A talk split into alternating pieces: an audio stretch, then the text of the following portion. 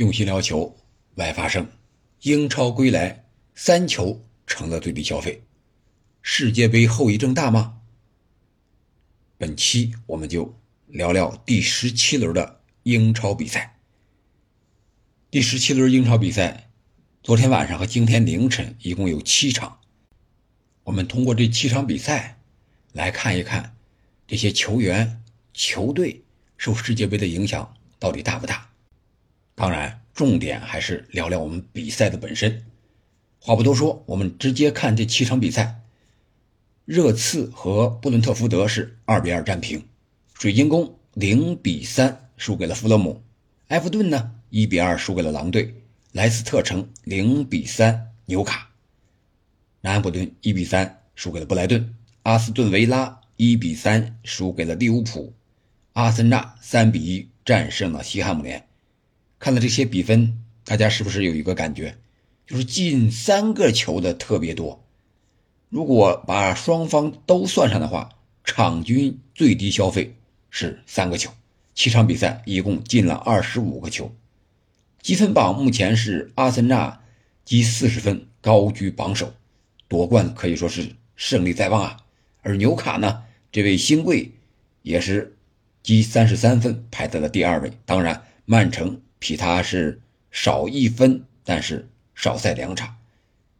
随后是热刺排在第四，然后是第五的曼联，第六的利物浦。利物浦有回暖的意思。那排在降级区的呢是积十二分的南安普顿，他是排在倒数第一。然后就是诺丁汉森林，还有狼队。狼队这一轮是二比一战胜了埃弗顿，可以说。在这个保级之战中取得了一个关键三分，目前和埃弗顿只差一分了，排在是倒数第三，马上就可以远离降级区。那我们今天呢，主要说一说布伦特福德和热刺这场比赛。这场比赛可以说热刺是延续了他世界杯之前的状态，就是先被灌啊，让人家。布伦特福德在主场，咣咣咣，干进两个球，然后热刺下半场缓过神来，然后反击，啊，又扳回来了。只不过这次有一次是横梁，没有绝杀，而是绝平。我们随着比赛来聊一聊世界杯到底有多大的后遗症。从这两支球队来讲，我个人感觉啊，从直观上讲，后遗症影响不大。可以这么说吧，世界杯之前状态好的，世界杯之后状态还不错。你像这个，呃，本场比赛的凯恩呀，和伊别尔啊，本场比赛都有进球。而孙兴敏呢，世界杯之前受伤了，回来之后呢，这场比赛是首发，打满全场，也是戴着面具，但是虽然表现很活跃，但是可以看出来他射门的状态并不好。有几脚射门没有打正，射门也是感觉绵软无力。可以说，他去年一年的爆发，需要他之前几年的积累，还很可能耗掉他后几年的元气。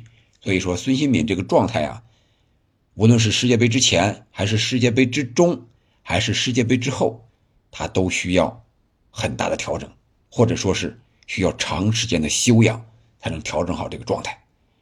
那没有了这个前场的一个重要的攻击点，热刺来说，有点确实是难为无米之炊了。孔蒂本场比赛依然是排出了一个三四三的阵型，但是两个边路上半场压的有点过于靠后了。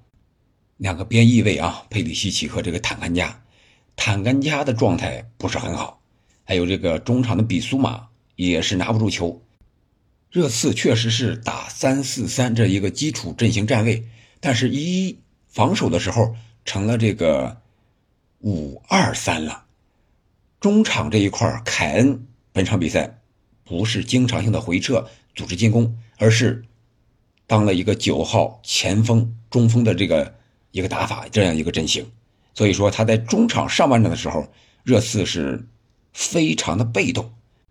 而伦敦的天气呢，似乎是比较冷，啊，虽然说是看着场上啊，有一块这个三角地带是阳光明媚的，但是这个场地也不是特别的平整，还能看见泥，然后是浇了水之后有一种阴冷的感觉，啊，孔蒂也是穿着个小夹克，手啊基本都是插在兜里，很少再见他之前在场边手舞足蹈那种大声指挥的镜头了，基本上就是站在那儿来回的踱步，手。基本上是不拿出来，可见这个天气是比较冷的。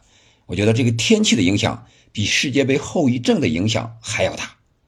所以说，双方在场上，特别是客队的热刺，不是很兴奋，啊，踢的是上半场有点有气无力的。而热刺的第一个丢球呢，也是从坦甘加这个位置，啊，上去之后回来不及时，让人家打了个反击，啊，然后。几乎是推射空门啊，让这个替补门将福斯特虽然挡了一下，也没有任何的办法。然后第二个球呢是下半场开场没多久，是利用角球的机会。这个角球是怎么来的呢？是戴尔解围失误给了一个角球。你大脚踢出边线不好吗？结果踢呲了，踢到了底线。戴尔在世界杯上也是替补出场了几分钟，状态也不是很好。结果人家。布伦特福德这小蜜蜂就利用他们演练过的角球战术，终于打进了这个进球。其实上半场的时候，布伦特福德有这么两次角球的机会，都是这么踢的：先是抢点的七个人在中路偏后一点的位置站好，然后主罚的队员慢慢的把球摆好，然后这边的七个队员呢，然后再慢慢的散开，有这么三四个跑前点的。啊，有的在中间留着的，还有跑后点的，这样这个节奏啊，就把热刺的防守节奏给带乱了，不知道怎么盯。然后这个球突然过来，前两次虽然没成功，这第三次就成功了，一个后蹭，然后托尼老师在后点点空门，将球打进，将比分改写为二比零。大家都以为这个比赛可能也就这样了吧，也就热刺世界杯之后，由于后遗症嘛，是吧？洛里虽然是在场边观战，但是打的比赛比较多。本场比赛没有出场，但是孔蒂还是孔蒂呀，他的这个战术的调整能力啊还是比较强的。虽然本场比赛只换了两个人，是由于伤病的原因，很多主力无法出场，但是孔蒂这个战术大手一挥还是很有效果的。第一个进球呢是朗格莱的插上助攻。是在中路斜传，这样一个进攻的战术套路吧。朗格莱一上来没人盯防了，因为是中后卫嘛。然后凯恩里在这个中间头球高高跃起，顶了一个守门员的反脚，将比分改写为了一比二。然后热刺是越打越有劲儿了，在边路形成配合之后，特别是库卢这边啊。打出了一次非常精妙的配合，在禁区之内，赫伊比尔无人盯防，还晃过了上来封堵的后卫，大球门的一个远角，将比分改写为二比二。随后，凯恩有一次头球击中横梁，非常遗憾的没有完成逆转绝杀。这就是这场比赛的一个过程。从场面上来看，热刺在控球率上占有一些优势，但是上半场。布伦特福德由于体能的优势，踢得更加主动，中场的拼抢呀也是比较凶狠的，也比较有效果。而下半场随着体能的一些消耗吧，布伦特福德感觉有些力不从心了，最终导致了丢球，也失去了到手的三分。另外，本场比赛的主裁是大卫库特，我给他起个名就叫金哨吧。为什么叫金哨呢？不是他吹的特别好。而是他惜哨如金呀，很少吹停比赛。无论是犯规还是禁区之内有一次点球，他能不判基本不判。但是有几次假摔判的还是非常准确的。这就是大卫库特的风格，让球员自己决定比赛的结果，很少干预到比赛里边，尺度比较大。好了，这就是一个这场比赛的主要过程和主要看点。余下的比赛我们随后带来。好了，感谢您的收听，我们下期再见。